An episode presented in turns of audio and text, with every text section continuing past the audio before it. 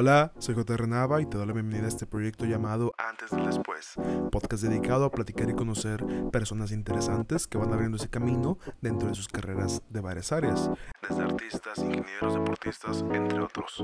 Acompáñame junto a un invitado diferente cada viernes a través de tu plataforma de podcast favorita. Espero que te guste este proyecto y te animes a seguirlo. Te dejo con el capítulo de esta semana. Chao. ¿Qué onda, gente? Bienvenidos a un nuevo capítulo de su podcast Antes del Después, como siempre hosteado por J. Nava. Y en esta ocasión ya estamos en el capítulo número 13, si mal no me falla la memoria. Este, en esta ocasión este, tengo el gusto de estar con un amigo de, de sí, otro civil amigo, como algunos pasados, de, en este caso, de Chile. Eh, tenemos como que desde el 2015 ¿no? aproximadamente de conocernos. Exacto, como el 2015. sí, el 2015. Bueno, Tomás, Tomás Urra, Tommy Urra para los amigos, este artista bueno, músico, músico independiente, solista y miembro de Espacio Regular. ¿Qué onda, bro? ¿Cómo estás? Muy bien, muchas gracias por invitarme. Ah, te por aceptar. Em, nada, pues aquí andamos un día domingo muy feliz de estar invitado en este programa, que surgió de improviso esta invitación, como que no hablábamos, hace, no hablábamos hace mucho con René y fue como, oye, ¿quieres estar en mi podcast de música independiente? Y yo como, pero obvio, y acá estamos. sí, tenemos como, creo que, estaba viendo en el chat de Messenger, que es donde más hablábamos, porque una vez intenté agregar tu WhatsApp que me lo pasaste y nunca, lo, nunca me apareció. No, no, no pudiste. Yo creo que por la lada por la muy con, con, razón dejamos de hablar. sí, sí, yo pensé que era por eso. Pero te digo, se estaba viendo el chat y creo que el, último mensaje fue en el 2016, aproximadamente. Entonces, sí, básicamente salió de la, de la nada la invitación. Ya traía en mente invitarte cuando vi que, cuando vi tu proyecto de, de espacio regular, que es, que es integrante. Este, pero como que no, no me había animado a hablar, sentí que se iba a ver muy extraño de que tenemos como 5 o 6 años sin hablar, este, algo por el estilo. Em, este, pero sí, te digo nos, digo, nos conocimos hace algunos años, específicamente jugando Call of Duty. Sí, el 2, Black Ops 2. Black Ops 2, sí. qué, qué, qué, buenos tiempos eran aquellos. Sí. Teníamos que algunos 13 años, 12, más o menos. yo no me acuerdo cuándo tenía, entonces si fue en el 2015 2016 tenía como 14, 15, claro, una cosa así. Aproximadamente. Bueno, que ya fue hace, hace muchos años, sí. muchos años. Este, bueno, como mencionaba, Tommy es artista hasta ahorita todavía independiente, todavía no, todavía no lo firma Warner ni Sony. Claro. Pero eh, es, de, es, es, músico, tiene su proyecto como solista y su proyecto eh, como integrante de Espacio Regular. Este, si nos puedes platicar un poquito de, de, ambos proyectos, si quieres empezar por tu carrera solista, que dices que la eh, empezaste antes de. Sí, es chistoso porque usualmente, no sé, vos tomas el ejemplo de Gustavo Cerati, Gustavo Cerati se volvió solista después de dejar Soda Stereo. A mí me pasó un poco al revés, que teníamos como una banda con amistades en la adolescencia y nunca llegó, nos disolvimos y, y yo pensé, oye, estas canciones que yo creé son demasiado buenas para que se pierdan en el olvido. Y decidí hacer como una carrera solista, me puse como a grabar a demos, me puse a trabajar con amigos productores que iba encontrando por ahí entre tocata y tocata, entre concierto y concierto. Y em, como que logré sacar un par de singles y un EP autoproducido en, Spotify como Tommy Urra. Y con eso estaba bastante feliz. Y de repente esa banda que tenía en la adolescencia volvió, volvió a mí, como que volví a hablar con los chicos. Y de ahí surgió Espacio Regular.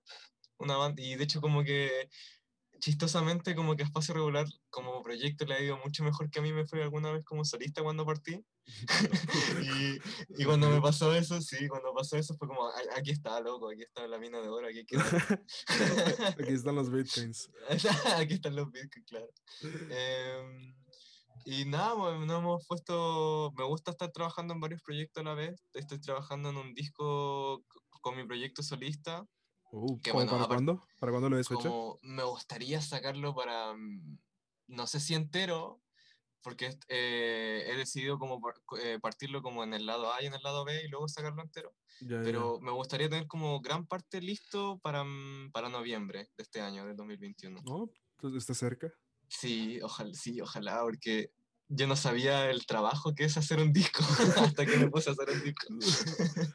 ¿Y, lo estás haciendo tú todo autónomamente? sí, yo, yo lo grabo todo aquí en mi casa, en mi apartamento. De repente como que trabajo con, no sé, el lado A por lo menos lo grabé todo aquí en mi, en mi casa, en mi pieza.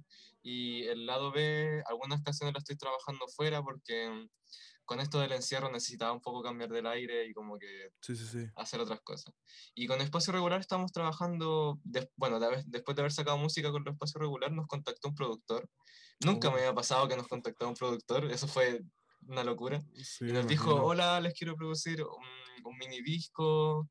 Eh, nosotros dijimos, mira, podríamos hacer cuatro temas y nos dijo, nada, pero cuatro temas muy fome, hagamos cinco y les cobro cuatro.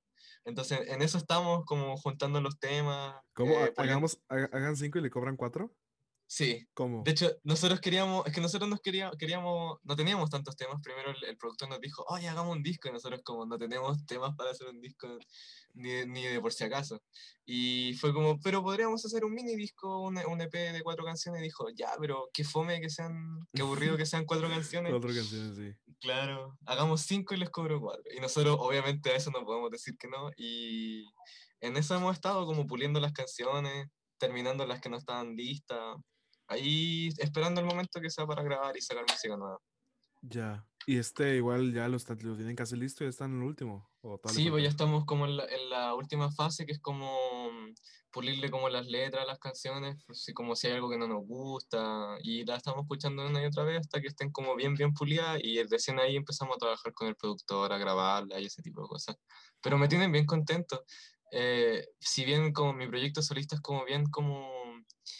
eh, como chill, como Sí, sí, bien sí. relajado, bien, bien psicodélico, el, el Sí, proyecto pues- Espacio Regular es como bien movido, bien bailable, y eso me gusta que exista como una dualidad, como que la gente puede o relajarse o llorar con mi música, pero también puede bailar y también lo puede pasar bien, también Ya. puede motivarse para, no sé, para hacer ejercicio, no sé. Sí, sí, sí, sí, eso, está- eso está, está excelente, digo, sí está, es- está- de cierta manera está polarizado, pero está entretenido, digo, está, es, es como Claro. tener de ambos lados, lo que tú dices. Este, ok, entonces básicamente Espacio Regular se formó, bueno, renació de cierta manera. Sí, renació el año 2019, a finales del año 2019 surgió Ya. Espacio Regular. ¿Y han tenido de que alguna, algún toquín? Digo, ah, supongo que lo que va el año Eh. pasado y este año, pues, a lo mejor no. Estuvimos a punto porque en algún momento acá en Santiago por lo menos se había levantado la cuarentena por un tiempo Ujú.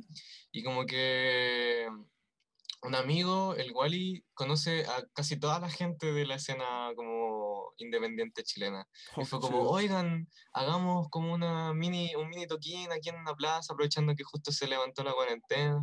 Y nosotros no habíamos, como espacio regular, no habíamos puesto a ensayar para ese toquín. Y de repente como que los casos aumentaron, volvimos a caer en el encierro y hasta ahí quedó la idea. Chale. Pero sí, chale. Pero con el proyecto, antes de que fuera espacio regular, antes de que nos separáramos por primera vez, em, tocamos en, un, en una ciudad, de hecho nos, nos, nos llevaron en bus y todo a tocar en un lugar eh, como en Santiago. Damn. Y sí, y a la gente le gustó mucho las canciones y fue como, ok, como, de hecho nos pidieron otra y nosotros no teníamos otra. Es como, es como, me- si quieres, te aviento otra vez la del lamento boliviano. sí, no, creo que tocamos, en ese entonces creo que la rayábamos mucho con los Strokes y creo que tocamos Last Night, que sí, ya. y, mm, y eso, y como que ahí recién nos pudimos bajar y el público nos dejó ir. Ya, es, que sí, o sea, digo, la gente que, que está escuchando esto, como, digo, como quiera, todos los links directos a tanto Espacio Regular como tu, tu proyecto de solista van a estar en la descripción, Oh, pero está muy, está pegajosa, o sea, muchas de las canciones que, que escuché me gustan mucho, sinceramente no es un estilo que yo acostumbre, este, y te decía hace rato, antes de empezar, ese estilo o ese tipo de sonido es muy gustado acá en Monterrey. Hay algunas bandas que, que pues igual, o sea, son de, ese- son de ese tipo de estilo, tienen toquines Claro. y, toda la, y toda la onda, pero son muy, este, ¿cómo decirlo? Muy genéricas, ¿sabes? Ah, ya, sí, muy como que sobreproducidas, muy... Pan con lo mismo, de cierta manera. Claro. Que de hecho, un poquito, by the way, este, en la escuela que estoy, eh, este, he sido compañero de tres vatos que cada uno de esos tres han sido integrantes o son integrantes de bandas undergrounds, pero conocidas acá en el, en el estado. Ah. Sí, sí, sí. Pero, o sea, hay una, no la quiero mencionar porque, no porque, no por nada, pero no quisiera problemas, pero esa banda tiene como cuatro canciones, yo diría, ¿Ya? pero todas son instrumentales. Y así estuvieron en Ah. un festival. De esos que Ah, fueron con música instrumental. Sí. O sea, no Brígido. tiene voz ni nada. O al menos es lo que escuché. O sea, yo, yo igual escucho como bandas como instrumentales, pero que tienen como cinco discos y que ya la gente las conoce porque han aparecido como en lugares. Sí, Como sí, sí. que igual eh, mis respetos por hacer música instrumental, pero como que, que fome para la gente que, Sí, que no, sea, sí, o- como que esperas un poco porque- más, ¿sabes? Claro, como que la, la, la, la forma de agarrarse de la gente que no sabe de música, de la, de la música es de la letra, de la melodía que hace la voz. Ajá. Entonces, si, si le quitas ese elemento como bien pop, como que queda música para músicos. Y la música para músicos no llega tan lejos que digamos. Ujú. Llegan los puros músicos. Sí, sí, yo siento que es que también se, se siente un poco, ¿cómo decirlo? Mamador. Sí, Mamador, o sea, un- Entienden. es, hay otra palabra. Este. Pero ay, mamador es precisa. Sí, sí, es precisa, pero no quería ser tan, tan, tan radical. Era otra palabra que ya se me fue totalmente, pero sí, o sea, te digo, es, ese estilo es muy conocido acá. Quién sabe, y, y en unos años te decía, estén acá en un, en un festival, que no lo dudo, porque la verdad está muy bueno el proyecto hasta ahorita. Y, de- y como tal, digo, tú, tú decías, habían canciones que, que tú decías hecho, que querías sacarlas, que fue cuando empezó tu proyecto personal. Ujú. ¿Cómo es el llegar desde la idea hasta la publicación? O sea, todo ese proceso que llevas para, para sacarla. Digo, e- eso hablando específicamente de como tu proyecto de Tommy claro, Obra, luego como espacio regular, pero personalmente, ¿cómo, ¿cómo lo llevas? O sea, ¿qué tan catártico es el proceso? eh, es un proceso. Con, con ambos proyectos es, es diferente porque con espacio regular hay más gente componiendo, como que yo a- aporto, pero no aporto toda la idea. Como que puedo ser parte de una, de una máquina que funciona y yo soy un engranaje nomás. sí, sí, sí. Pero con Tommy Urra yo soy el que graba todo y el que compone todo. Y puedo tener como esa misma sincronía que tengo con los cabros de espacio regular, pero me toma mucha más energía. Y como que mm, puedo estar como un día entero grabando como una canción de Tommy Urra y al otro día o a la otra semana no hago nada. Porque como que me desgasté creativamente. Ya, Y por lo tanto, el, el consejo que yo le doy a la gente que parte es como anda de a poco porque si no te vas a desgastar y no quieres estar dos semanas sintiéndote mal porque no has compuesto nada. sí, Sí, en- entonces como que ya, tenemos como el proceso creativo que es como eso, y de ahí como que para promocionar como, eh, bueno, ya tienes lista, tienes lista la canción, está mezclada, tienes Sí. que mandarla a masterizar para que se escuche como a volumen, porque hay como cientos, cientos estándares de decibeles que tienen las plataformas de streaming, eh, como por ejemplo Spotify y YouTube tienen como distintos decibeles, y para que se escuche bien y no, no por ejemplo, pase que pasa mucho en YouTube que de repente estás escuchando un tema y se escucha más bajo que el otro. ok. Sí, sí, sí, me claro, usualmente lo que uno quiere es que se escuche como a un nivel medio, ¿cachai? Como que ni muy bajo ni muy fuerte. Y eso es lo que hace básicamente la masterización, te lo deja como a nivel. Yo tengo como gente que me cobra barato por hacer eso porque son amistades y lo hacen muy bien, pero como que el- usualmente hay artistas que pagan mucho dinero por una masterización y es como... Ya, si bien, si tú tienes los recursos, hazlo, pero como que Sí. no es- según yo no es tan necesario. Sí, es más como para dejarlo menos. Para, claro, para que suene pro. Sí, suene sí, o sea, dejarlo menos pseudo artista, ¿sabes? Claro. em, bueno, y de ahí subirlo a las plataformas es como, bueno, depende de tu distribuidora, con quién trabajes. Y siempre es recomendable como subirlo con un mes de antelación antes de que se suba a las plataformas, porque así quizás tienes la posibilidad de que caiga en alguna playlist y lo Yo, escuche yo más aprendí gente. eso a la mala. ¿En serio? Sí, o sea, lo que te contaba hace rato de, de la canción que subí, que, Claro, de la canción. sí. que igual ya lo menciono un chingo, pero esa canción de cuenta es- fue improvisada, te dije. Entonces, sí. una misma tarde, o sea, literalmente estaba probando un micrófono, una misma tarde salió y una- esa misma tarde la subí, pero yo la subí con la idea de que al, al cargarla y al subirla y al, y al publicarla iba a estar instantáneamente en todas las plataformas. Este, no sabía eso, que tenía que haber un, tiempo, un cierto tiempo de espera de días laborales hasta que se publicase. Entonces, Yo igual hay- creo que hay- lo debo, debo haber aprendido como a la mala. Lo pienso.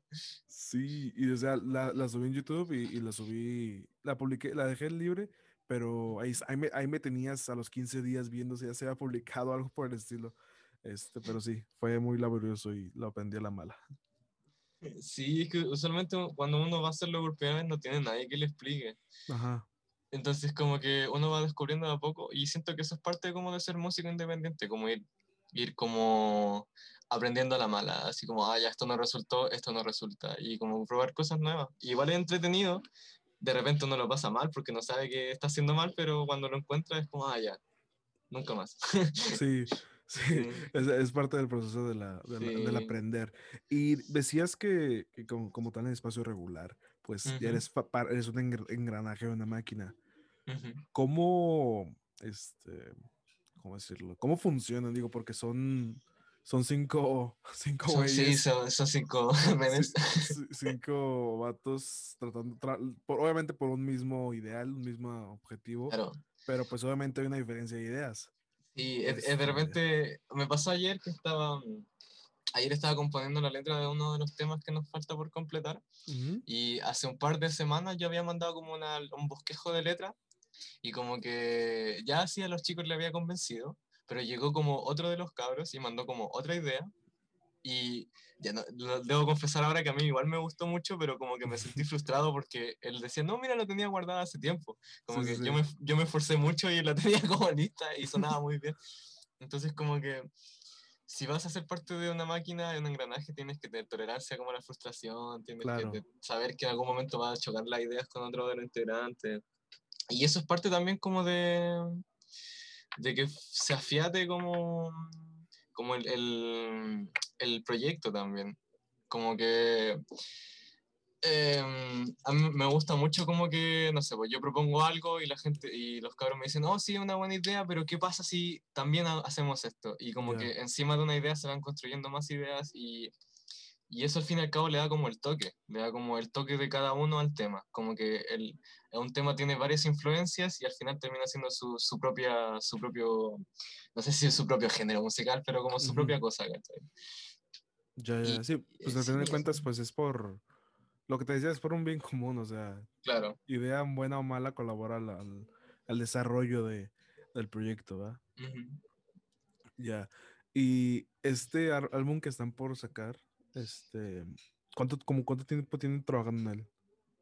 El, el, el mini disco que estamos trabajando sí, sí, sí. en espacio regular, eh, hay, a ver, hay como unas canciones que quedaron del, del mini disco pasado que sacamos con Espacio Regular que quedan como en la quemadera, que, di, que, dijimos, oh, suena muy diferente a las canciones que tenemos en este, esperemos un poquito para sacarla.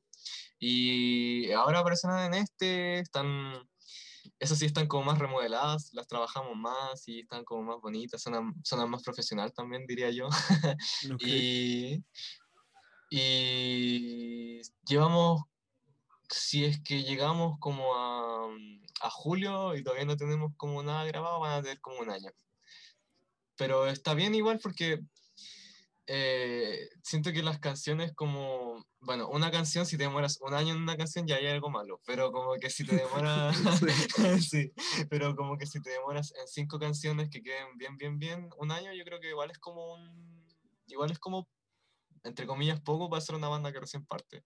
Quizás después cuando ya estemos más consagrados podamos trabajar más rápido, así como ya tenemos eh, un disco en un año, como los Beatles que iban al estudio y grababan en un día el disco, no sé. Sí, es como, pues es que ya agarran la, de cierta manera la maña de, saber, de que saben cómo trabajan. ¿sabes? Claro.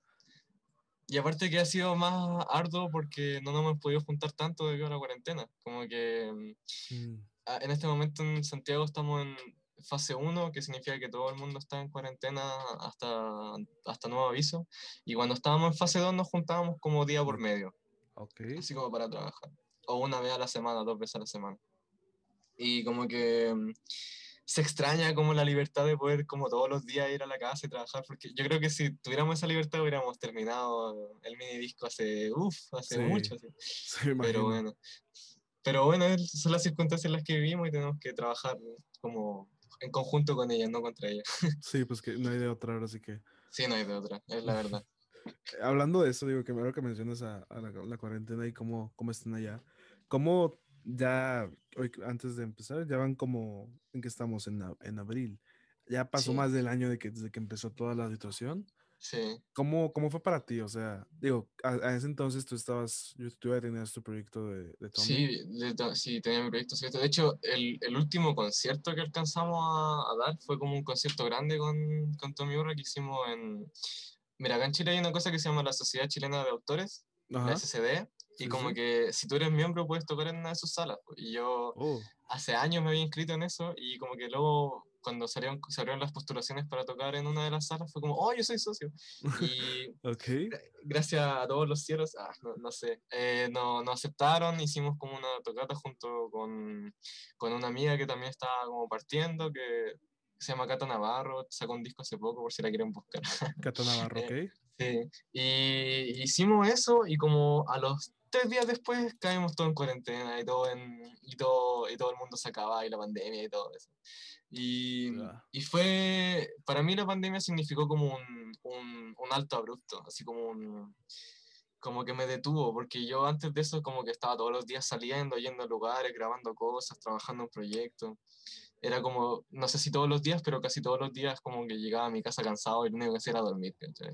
Sí. Y la cuarentena significó como volver a estar encerrado en la casa, como, no sé, como que si bien no me llevo mal con mi mamá, como que era raro como vernos todos los días, como te da todo Sí, a cada rato. Sí, no sé, es como... Eso, eso para mí significó la pandemia, como un alto, así como detente, estás trabajando mucho, estás haciendo muchas cosas. Y Ya. igual me, me enseñó como a tener paciencia la cuarentena, pero como que después de un año yo no quiero más, quiero como que quiero que puro que se pase esto y seguir trabajando.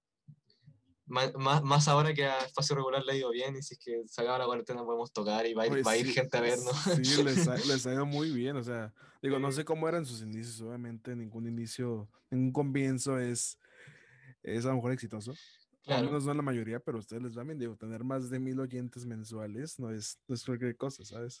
Sí, eh, eh, eh, eh, eh, no sé, es como tener más de mil oyentes mensuales es como algo que yo nunca pensé tener en tan poco plazo porque dije, ya, no, Sí. sí, se puede llegar a eso, yo algún día llegar a eso, pero no pensé que sería como en un año, como de Sí. iniciar el proyecto, ni siquiera Sí, hemos cumplido un año como proyecto. Sí, y también tomando en cuenta la, la carrera que llevan, o sea, es, obviamente ya tienen el background que era de cuando estaba, de, de hace años antes de que se lo tomaran como más en serio, diría yo. Claro, claro. pero pues con tres, bueno, con un EP y con dos, dos singles, pues mil, mil oyentes mensuales está, está muy bien, diría yo. Sí, a, mí- a mí me hace feliz porque es como mm, los frutos de, de como trabajar contra la adversidad, como de, de como de, de llevar como, porque todo lo, todo lo grabamos como en, bueno, teníamos un par de grabaciones como del EP de, de espacio regular Ujú. antes de que llegara la pandemia, pero no estaban terminados, entonces todas las cosas que, que sacamos las terminamos en pandemia y fue como... Cuando salió ese EP y lo, lo, lo recibió tanta gente con tanta calidad, fue como bien, como a pesar de todo logramos hacer como un trabajo bueno. Ujú. No, pues es que sí está, pues sí, sí tuvieron un, un desarrollo. De hecho, también estaba viendo que tienes como, o al menos participaste en otro, con otro artista, con, ¿cómo se, cómo se pronuncia? Gustavo Emanuel. Ya. Sí, sí, sí estuviste, fuiste como colaborador, ¿no? Em, no, creo que no. o sea, no, eh, no que yo me acuerde. ¿Dónde sale No, eso? Es que, bueno, a lo mejor estoy, estoy mal porque veo veo en Spotify que en la parte de aparece en, aparece un EP que se llama Papi Papi. Y apareces como colaborador, diría yo. No, a lo Oh, mejor ni sabes tú qué onda. no, no, yo no sé. a- Aparece. Ok. Es que, ¿sabes qué? A veces como Spotify como que confunde como los nombres. Quizá hay, hay otro Tommy Urra Sí. dando vuelta por ahí y ese es el verdadero colaborador. Ok, sí, sí, sí, sí, no tengo que pasar eso. A un, a un amigo también le pasó lo mismo. Pero Se sí. Entonces no, no tiene nada que ver contigo. pero la pasamos bien colaborando con... Ah, no, no sé. Ok, bueno, descartamos entonces esa, esa opción. Qué oso, güey.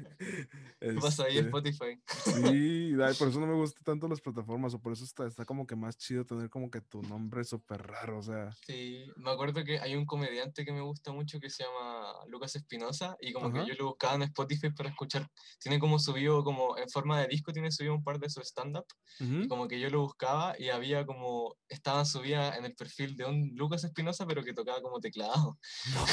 ok. Era, era, muy bizarro como darle reproducción a alguien que no, que no es la persona que yo quiero darle reproducción. Oye, al final de cuentas, a lo mejor por eso se generaron mis 34 dólares. Oh, puede ser. El mundo digital es muy extraño, mi amigo. Sí, nada, pero pues. Ok, créeme que sí pensaba que era, que era tuyo, pero a la parecer veo que no. Este. Ok, entonces sí. Sí les tocó. Es que sí les tocó tocar en, en persona. Y, entonces fue como un volver a. A lo que haces antes, o sea, la, la cuarentena en sí. Ahorita ya, ya lo tomas más a la ligera. Claro pero porque ya estoy acostumbrado, como que igual la cuarentena me ha dado como una nueva forma de trabajo, como que antes era como ya, llego a mi casa, trabajo un poquito delante de los trabajos que no he hecho y de ahí vuelvo a salir, vuelvo, no sé, voy a ensayar, voy a juntarme con amigos, no sé, pero ahora es como que estoy permanentemente encerrado en mi lugar de trabajo, entonces como que si no produzco es como, oh, no estoy, no estoy produciendo, no estoy haciendo nada. y sí, es un poco atrapante, pero uno tiene que saber cómo salir de ese estado mental. No es tan difícil. Sí, no, no, definitivamente no es difícil. Así me pasaba al principio de, hace como, igual hace un año. Digo, no me lo tomé tan, tan, tan negativamente. Este, lo decía la vez pasada, o sea, mentiría si te digo, si digo que lo sufrí, porque realmente no. Entonces, pero igual es eso, digo, ya estamos, estamos hablando de que ya pasó un año de ello. Entonces, muchas cosas, muchas cosas pasaron dentro de, de ese tiempo. Este, ¿qué otra cosa te iba a mencionar?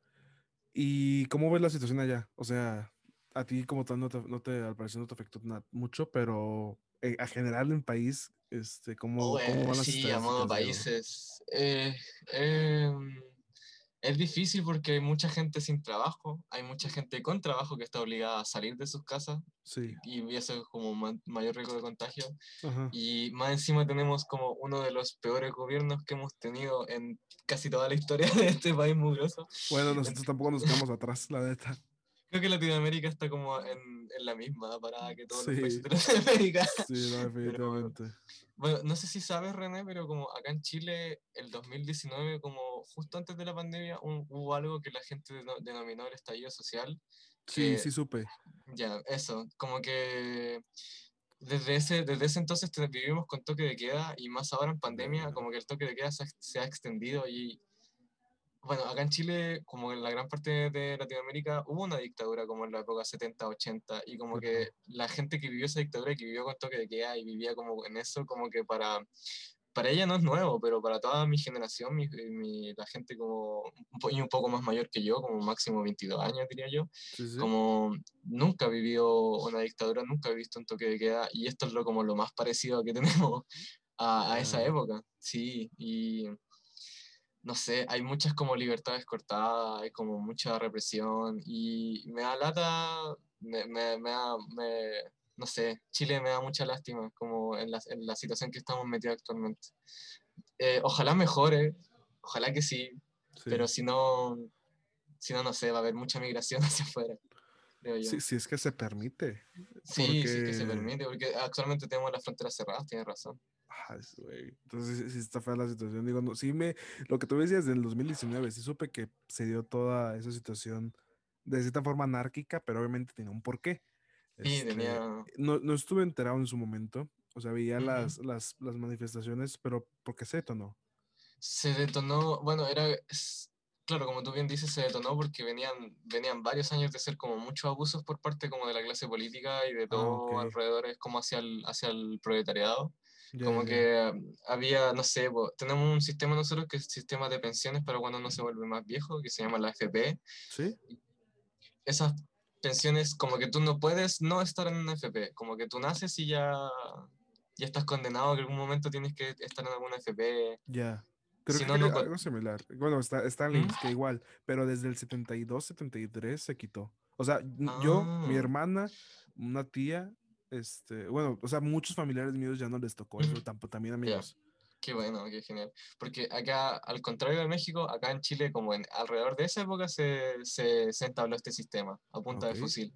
Sí, entonces como que eso te quita plata de por sí, como que tú tienes un sueldo y sí o sí esa, ese- una porción de tu sueldo sí o sí se va a ir a esa, a esa pensión. Ya. Eh, tienes como que las, las universidades acá en Chile son demasiado caras, entonces si uno quiere estudiar, tu familia o tú te tienes que endeudar para poder pagar y después de eso vas a estar toda tu vida profesional pagando la deuda que te quedó la universidad. Sí, es como un crédito estudiantil a los Estados Claro, Unidos. exacto, una cosa Ya, así. De ya. hecho, sí, es como bien parecido a Estados Unidos.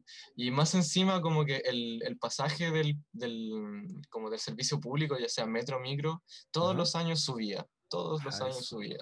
Sí, y justo, justo, justo antes del estallido social, como que lo- los estudiantes, que siempre ha sido como la sangre del movimiento, como que dijeron, ya basta de abusos contra nosotros, vamos a evadir. Y como que todos, casi todos los colegios de Santiago y no sé, de Chile, porque el metro solamente hay en Santiago y en un par de ciudades de Chile, eh, como que decidieron evadir los torniquetes que hay en el metro y dar un ejemplo de que no, no van a tolerar más abusos.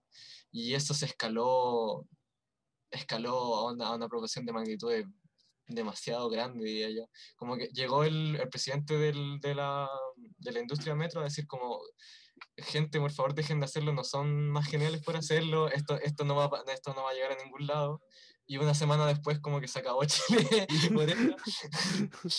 Ok. Eh, y mm, me acuerdo que había, había sido como organizada una evasión masiva, pero como que justo cerraron todos los metros y lanzaron, lo- lanzaron los militares a la calle. Los militares en la calle no habían estado desde la dictadura. Damn. Y era y eh, como que decretaron estado de emergencia, habían barricadas por todos lados, se quemó un edificio. Esto fue- de un golpe de estado, yo creo. Sí, o sea, como que mm, un golpe de estado por parte de cualquiera, así como en cualquier Ya. momento alguien iba y se, se, se apoderaba de la moneda, o en cualquier momento llegaban los militares y nos quitaban el poder y empezaban a matar gente en la calle, no sé. Que Fue imposible todo... no era. No, imposible no era porque ya ha pasado, así Sí, que sí, no sí. sé. Como que Yeah. fue todo muy denso, de ahí como que el verano se calmó un poco la cosa porque la gente como que ya estaba cansada de tanto luchar y que no, no Se tomaron un break para volver Sí, al otoño. sí. De hecho, como, que, como decía, como lo- los estudiantes siempre han sido como lo, la, la sangre del movimiento, como los estudiantes Sí. estaban como, cuando volvieron a clase los estudiantes, como que el movimiento como que se empezó a retomar fuerza y de ahí volvió la pandemia. Y, y nada, pues en eso estamos, como que es muy tensa la cosa, como que apenas se levanta un poco la pandemia, como que la gente vuelve a protestar y es, es estamos como atrapados en un ciclo entre Ya. pandemia y insurrección del, del pueblo. Y Sí. eh, sí, es un limbo chistoso. A ver cuánto tardan en salir de eso, que, que espero sea lo más pronto posible, obviamente. Ojalá, ojalá sea lo Sí. más pronto posible. Sí. Ay, Porque, Sí, em, sí, porque, porque la- en, en- en ese como periodo de que estaba como la gente protestando y, entre- y después que caímos en pandemia, como que la, la arte y la música se vio bastante perjudicada porque ¿qué ibas a estar tocando como en la noche en un bar, siendo que afuera estaba como prendiéndose fuego el país? Entonces, como que los artistas, sí, entonces como que los artistas nos pegamos la cachada que era como, ya, no tenemos que no tenemos que como que seguir siendo como proporcionando entretenimiento, este es el momento de unirnos y como de seguir con la causa. Ya después podremos como seguir haciendo como shows. Y eso es lo que pasó, como que en el verano fue como ya que la, la cosa está un poco más calmada, podemos volver a hacer como, como shows en vivo y como que la cosa empezó como a calmarse un poco, luego llegó la pandemia. eso. Madres.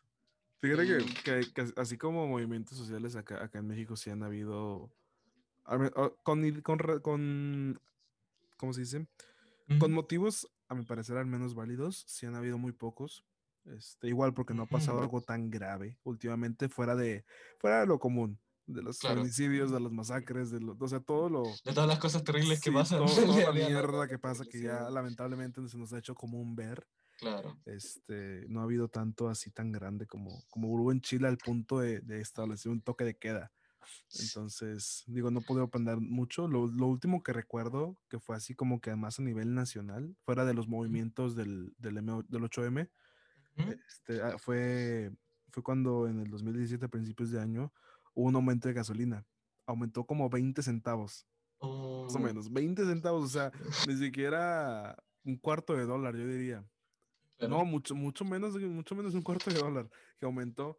Y ahí la lógica para la gente fue salir a las calles a, a no a protestar, a vandalizar este, negocios, establecimientos públicos, o sea, nada que ver con la causa. Con claro, con la gasolina.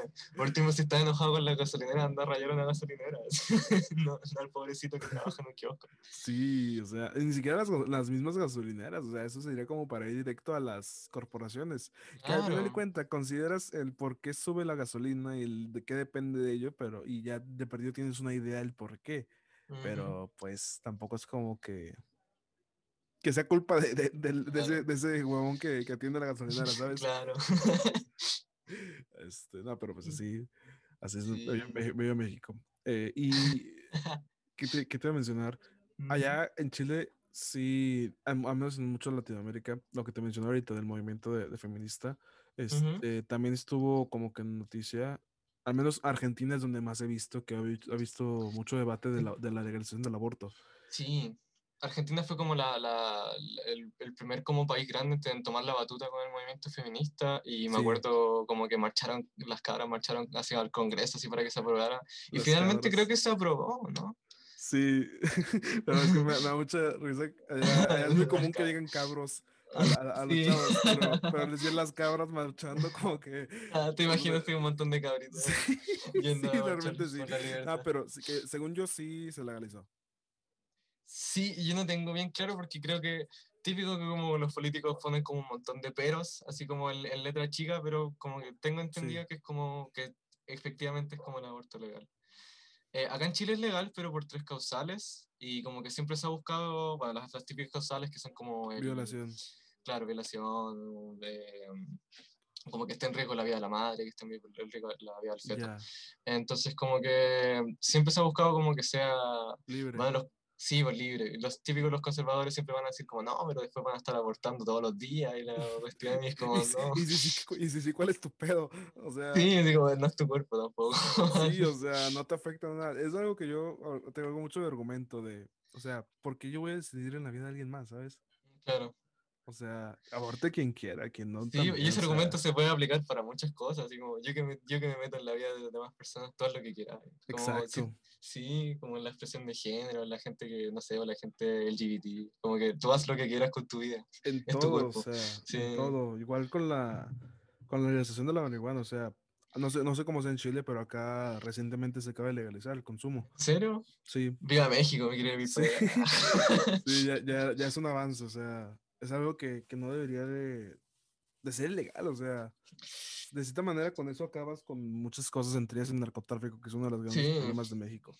Este, Allá en Chile es legal, en Chile es legal. De, como que no es legal, pero como que tampoco está mal visto. De hecho, hay un montón de, de grow shops acá en Chile, como al lado de mi casa, como hay, hay uno o dos cuadras y otro tres cuadras. Como que si me quiero comprar semillas para plantar, como que puedo hacerlo, pero está penalizado, ¿cachai? Como si entra un policía a tu casa y te ve como con cinco plantas, te vas detenido, pero si te ve con menos de tres, tenés que ir a como inscribirte como consumidor a algún lugar. ok, o sea, hay un vacío legal de cierta manera. Sí, hay como una especie de vacío legal y... Y es chistoso porque no sé, como, yo, yo, igual siento, me siento como un consumidor de cannabis y como que tú vas a una plaza y como que mínimo vas a encontrar dos personas fumando cannabis en, distintos espacios. Y como que ya es normal, como que la gente no dice nada, tampoco tiene por qué decir nada. Sí, acá también, de hecho, o sea, antes de la legalización, igual, al menos en mi ciudad, es muy común verla. O sea, hay smoke shops que ah, venden el, el, ¿cómo se llama? El THC. Oh, bueno. En, en líquido para, para vape. Oh, Entonces, eso sí, o sea, es que ya cualquier, en cualquier lugar puedes estar consumiendo literalmente, o sea, puedes estar en el cine, en el, en el Walmart, en donde sea. Este, y también hay como pizzerías que venden pizza de eso, pizza, galletas, o oh, cosas por el estilo. Este, entonces siento que de cierta manera siento que la legalización no hace mucha diferencia entre el consumo. Claro, como que ya estaba ya. Sí. ahora está como escrito. sí, ya, ya, ya, lo podemos hacer sin pena, algo por el estilo. Claro. ¿Y tú te consideras consumidor? Sí, porque hubo un, no sé, un periodo cuando salí, creo que es cuando estaba como en el último año de colegio y como saliendo hacia la universidad, Ujú. conocí como a, a la que fue mi mejor amiga por mucho tiempo, que ella consumía como habitualmente, no sé si todos los días, pero como mínimo dos veces a la semana. Y como que, Ya. como nos juntábamos siempre, yo terminaba fumando con ella y de ahí fue como, oye, esta, no sé, he visto toda mi vida que mi madre ha fumado cigarro y he visto toda mi vida que mi padre siempre, no sé, pues, ha tomado, bueno, ya no puede tomar por problemas de hígado, pero antes Ya. tomaba mucho.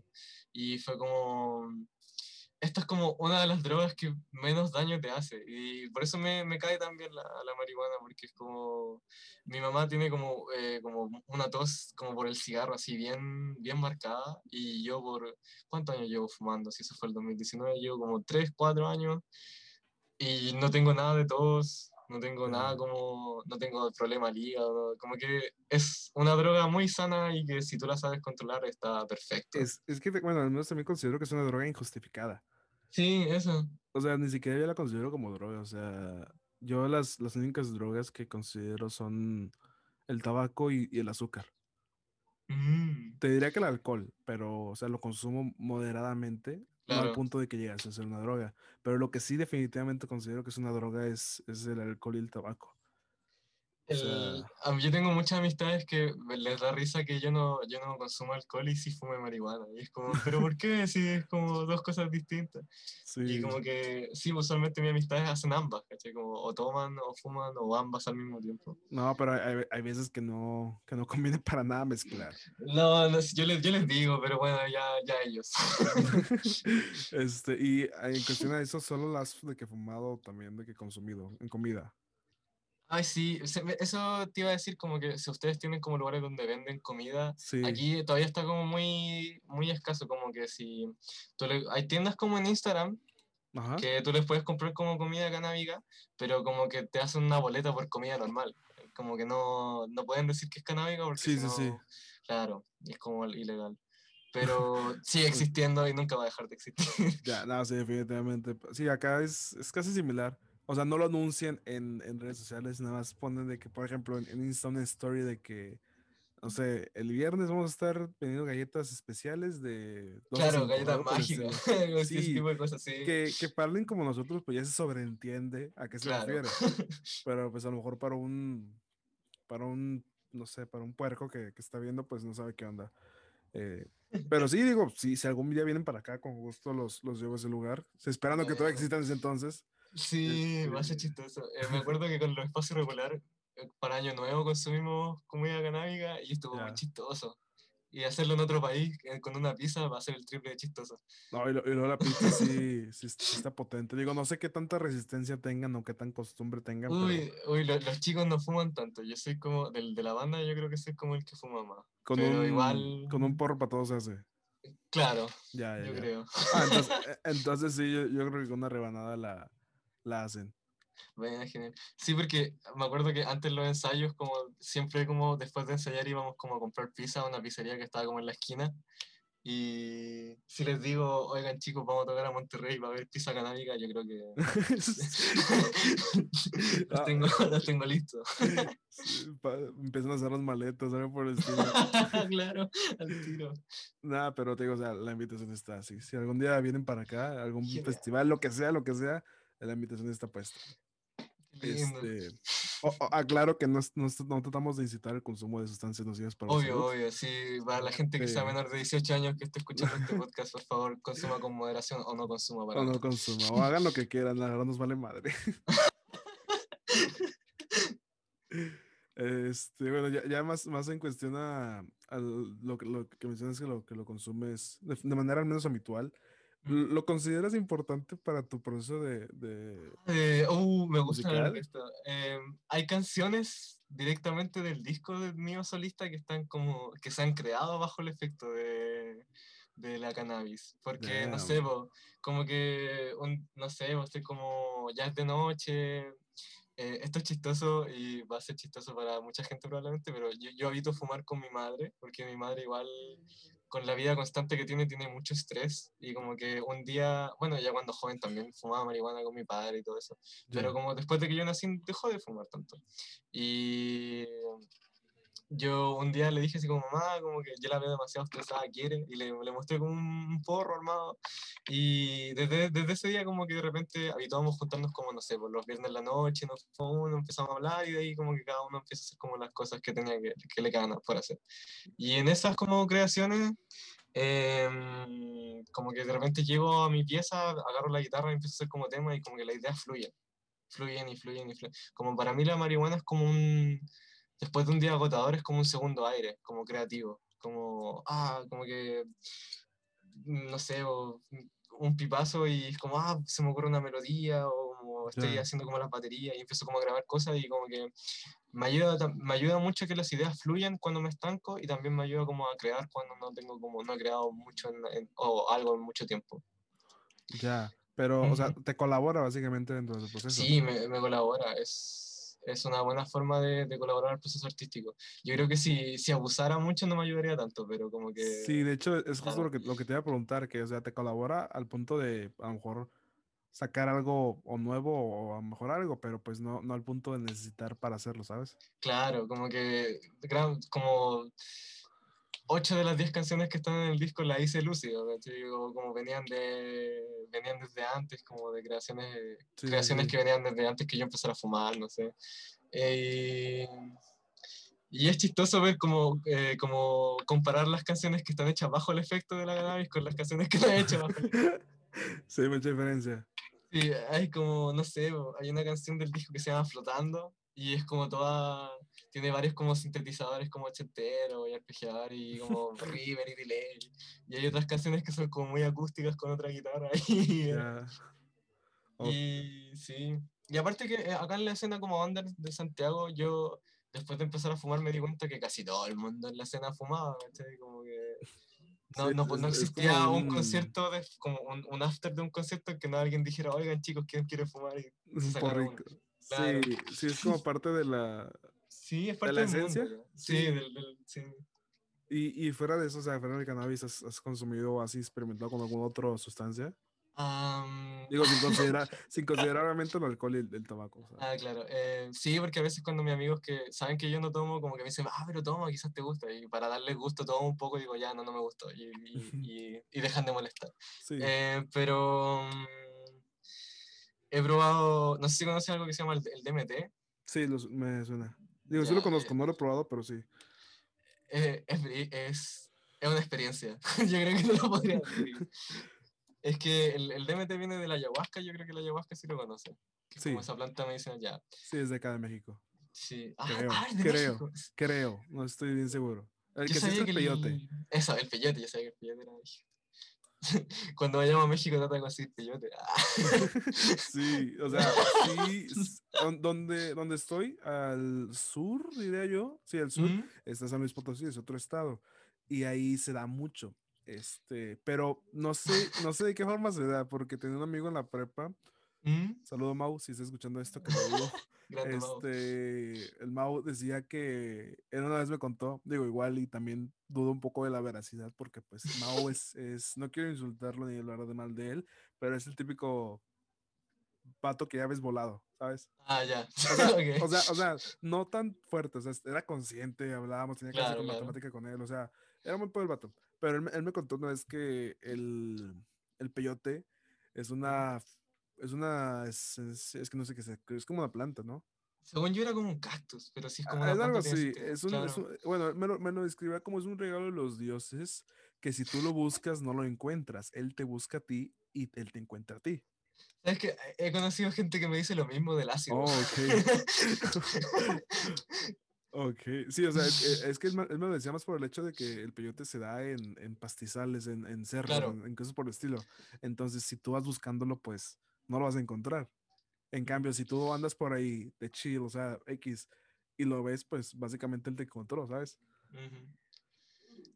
Bueno, y eh, aparte del DMT, he probado los lo hongos, que yo creo que esos también, dentro con la, junto con la marihuana, los hongos son como una de las drogas más. Menos, menos, drogas, sí, más sanas, como que. más, eh, eh, más natural. O sea, es que yo, bueno, al menos yo apoyo las drogas, o estoy a favor de las drogas naturales, así, las orgánicas. Claro,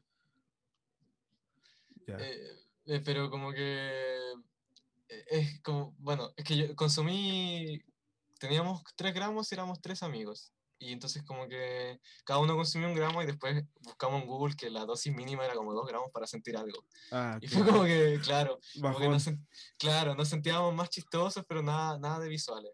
Y de repente, como que uno de los chicos dijo, ya, ya fue, no nos pegó, fumémonos este porrito que me queda y nos vamos para la casa y ya fue ya. Y fue como, ya, bueno, y como que eh, mi amigo se puso a hablar de la vez que él había como probado el LSD, pero no lo había pegado, hasta después de fumarse un porro. Y como que nos empezamos a reír, así como, sería chistoso si eso pasara. Y adivina qué. Les tronó.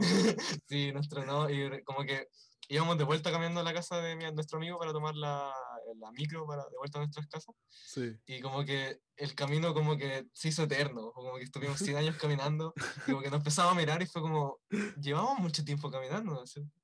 Y como Y que... estaban girando en círculos. O, o todos salían de la No. habitación. y, estaba, y hace dos horas que estábamos sentados en el parque, no, estábamos... Nada, íbamos caminando, caminando, caminando, caminando, y caminando, y caminando, y no llegamos nunca. Y hasta que un momento uno de los cabros dice así como, chicos, creo que me pegó. Y cuando él dice eso, como que yo giro la cabeza y como que todo empieza como... Empieza como a ir en cámara lenta. Y fue como, oh, Oh, esto, esto es. Y el efecto duró como media hora y de ahí se nos pasó, bajoneamos O sea, y el, el, que, el creo que me pegó fue el mantra para los demás para que detonara. Sí, o sea, creo que sí, fue totalmente el mantra. Creo que esa es la Ah. frase, como, oye, ¿esto cuando pega? Y digo, sí, claro. Damn. ¿Y, ¿Y cómo fue la, la experiencia, digo, de, de, esos- de los Fue- hongos? fue, fue chistoso porque estaba con mi amistad y mis amistades son bien, bien chistosas y no sé, pues como que eh, pa- paseábamos como por las calles del centro de Santiago, íbamos por lugares que no conocíamos para ver como experiencias nuevas y la, la- las luces eran todas muy bonitas, incandescentes. Fue como un bonito paseo y como que de ahí llegamos a la casa de mi amistad, nos quedamos ahí y, y la pasamos bien, vimos unas películas cuando ya no estábamos bajo el efecto de, del hongo y nos quedamos dormidos. Fue, fue una bonita experiencia, creo yo. Ya. ¿Y, y en caso del, del DMT, ¿cómo, cómo te pegó? El, el DMT, ya, esto, esto es más ilegal, esto es una historia más ilegal.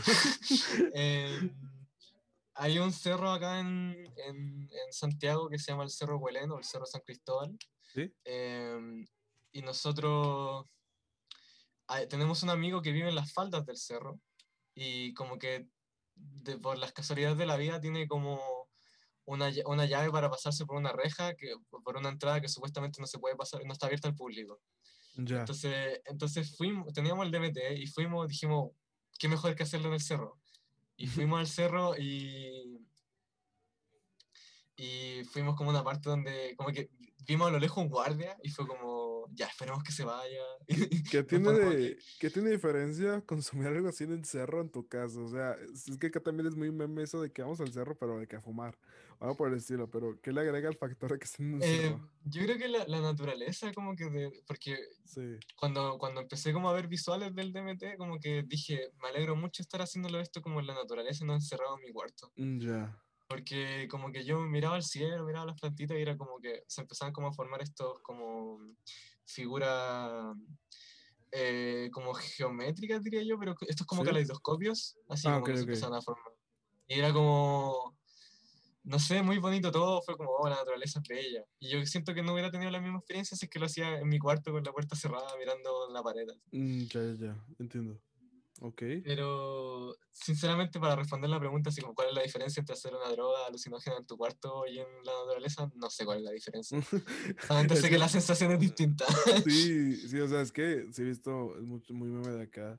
Lo usaba mucho con los compas de que vamos al cerro a lo mismo, pero pues, no sé, no le, no le lleva la, la- el distintivo, ¿sabes? El, el, Claro.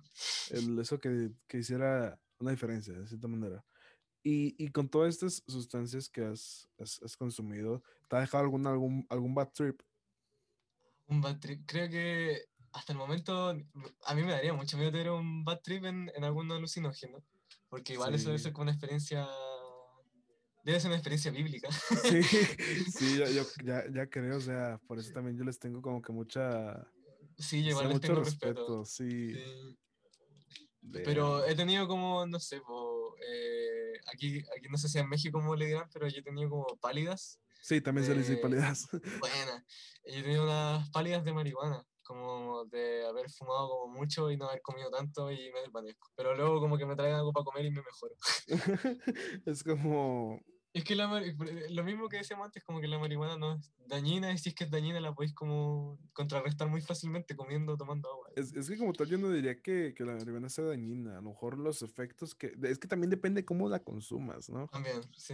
O sea, el cómo la consumes, en, el- en- en el cómo lo, el cómo, en, el cómo y dónde desenvuelves el trip, influye también dentro del cómo es la experiencia, ¿sabes? Claro. Digo, no, no soy consumidor habitual, siquiera. Yo tampoco, así lo he he probado como una vez cada una. Sí. Esas drogas que mencioné lo he probado una vez y no, no he vuelto. Ya. Es que ese tipo de drogas es como para probarla como cada cierto tiempo, no como, no como regularmente, como una vez cada tres años, no sé, una cosa así. Bueno, tres años se, se me hace, se me hace que es a lo mejor mucho. Yo diría a lo mejor una vez al mes. Este, pero, pero igual, cada, cada quien, digo, también el- ese tipo de sustancias no son como para hacer algo. O sea, son más como para, por más maduro que suene, pero son más como que para meditar, para reflexionar, ¿sabes? Sí, como para... Me, me gustan mucho los viajes de introspección, como que a mí eh, el, el DMT como me dio como un viaje de introspección, fue como... Como mi amigo que vivía cerca del cerro también era músico, era como, oh, qué genial estar como rodeado de, como de gente que va como hacia el mismo lado, como que le gusta mucho la música. Y como que empecé a pensar como, oh, igual como que me gustaría que la música me fuera bien. Y como que esos como viajes de introspección, así como buscar lo que uno quiere. Sí. Son muy buenos combinarlos con, no digo que siempre que quieran hacer un viaje de introspección usen alguna droga, pero... O que sea necesario, ¿sabes? o que sea necesario usar una droga. Sí. Pero ayudan. Ayudan si no sabes por dónde empezar. Sí, son como, te es como un detonador. O sea, Exacto. este, te, te abre camino dentro, de, dentro del, del trip. Este, ¿Y el, el LSD? ¿Lo has probado? Es que eh, como cuando empezó la cuarentena dije, ya, ok, si es que nos vamos a morir todos en esta pandemia, quiero probar por lo menos el LSD alguna vez en la vida. Ajá. Porque yo soy muy fanático de los Beatles y como Sí. si, si los Beatles eran como bien dados al LSD, me gustaría saber por qué. Y he buscado así como en, acá en Santiago por lo menos y he, he encontrado, pero como que tienes que comprarla al por mayor y yo no tengo tanta plata Ah, como para ya. andar gastando en tanto. Sí, que vienen como la, la plantilla con toda la, toda la impresión. Claro. Oye, pero ahí, bueno, no, igual, ese no lo, he- no lo consumí, no lo he probado, pero un amigo que en ese entonces no lo consumía, a día de hoy sí lo consume, a lo mejor no tan, no tan regular, pero de vez en cuando, me decía que, que tratase de buscar los orgánicos, porque hay unos químicos. No sé qué mamada significa eso. Este, pero sí me dijo algo como que, no, es que chécate estos porque a lo mejor están más caros, más baratos, no sé, pero, pero son orgánicos. Este, as- afecta, digo, no sé, no sé nada del tema, Yo lo único, que, lo único que sé que un, que un rapero eh, pol- de Polonia, si mal no me acuerdo, de Ucrania, se, me- se con- consumió como 10 o 18 en una noche y estuve en coma por 6 meses entonces. Qué miedo. Sí. Sí, Es- está como esa típica historia de gente que muerde la tableta LCD y se queda loca. que- ¿Morderla?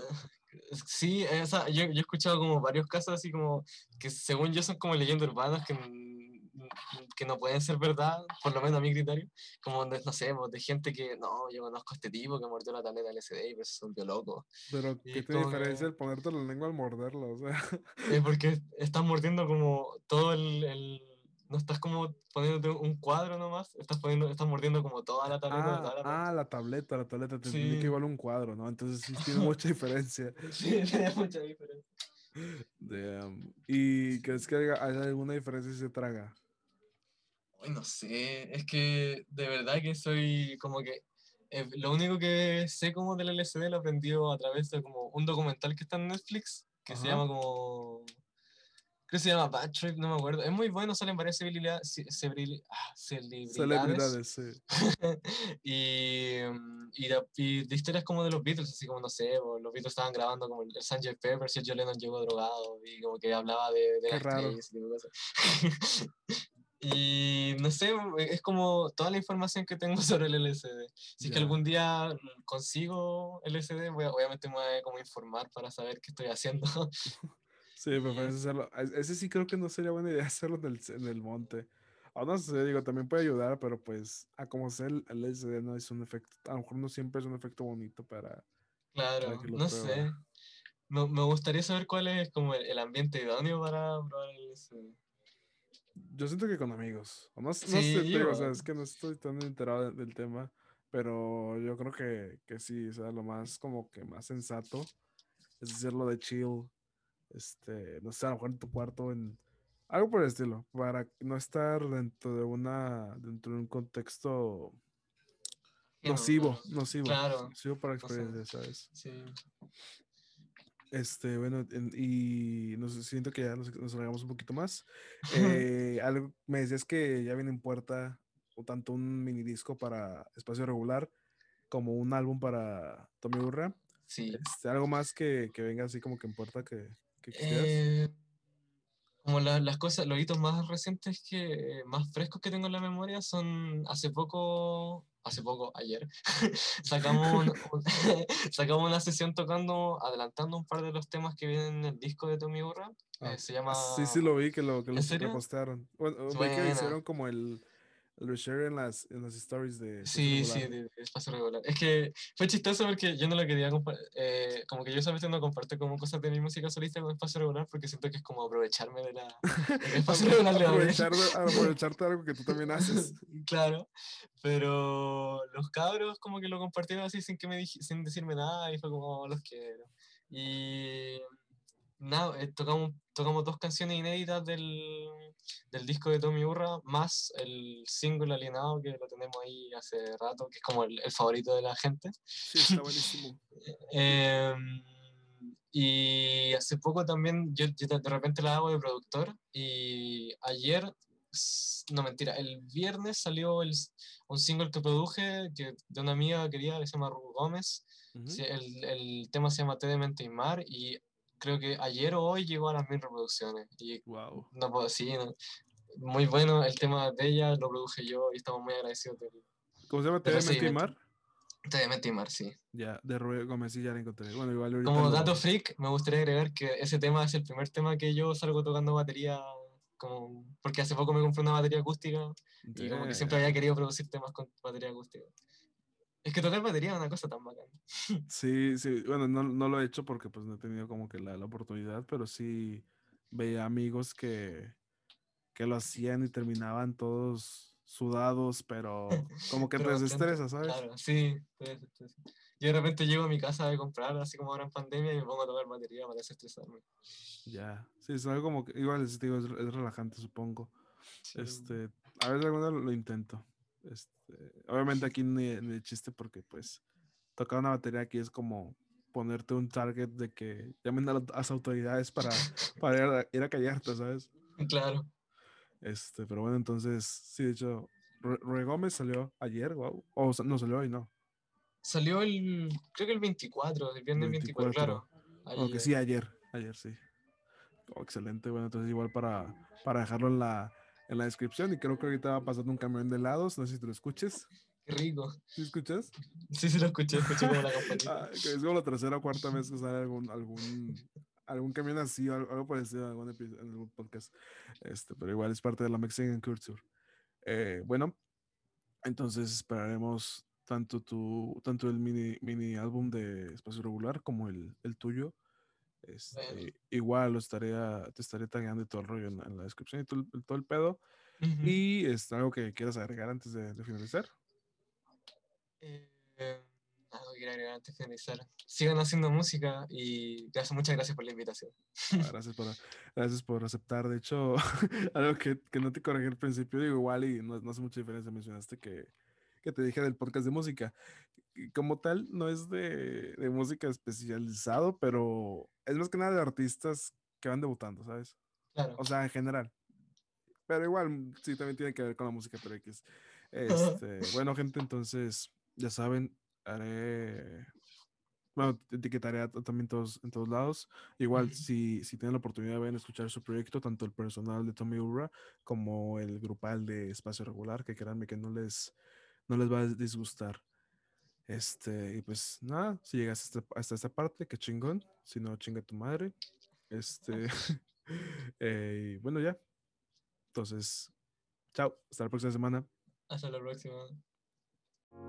Hey, si te gustó este capítulo, recuerda que todos los anteriores están disponibles en todas las plataformas de podcast. Gracias por escucharlo y nos vemos la siguiente semana con un invitado nuevo en tu podcast Antes del Después.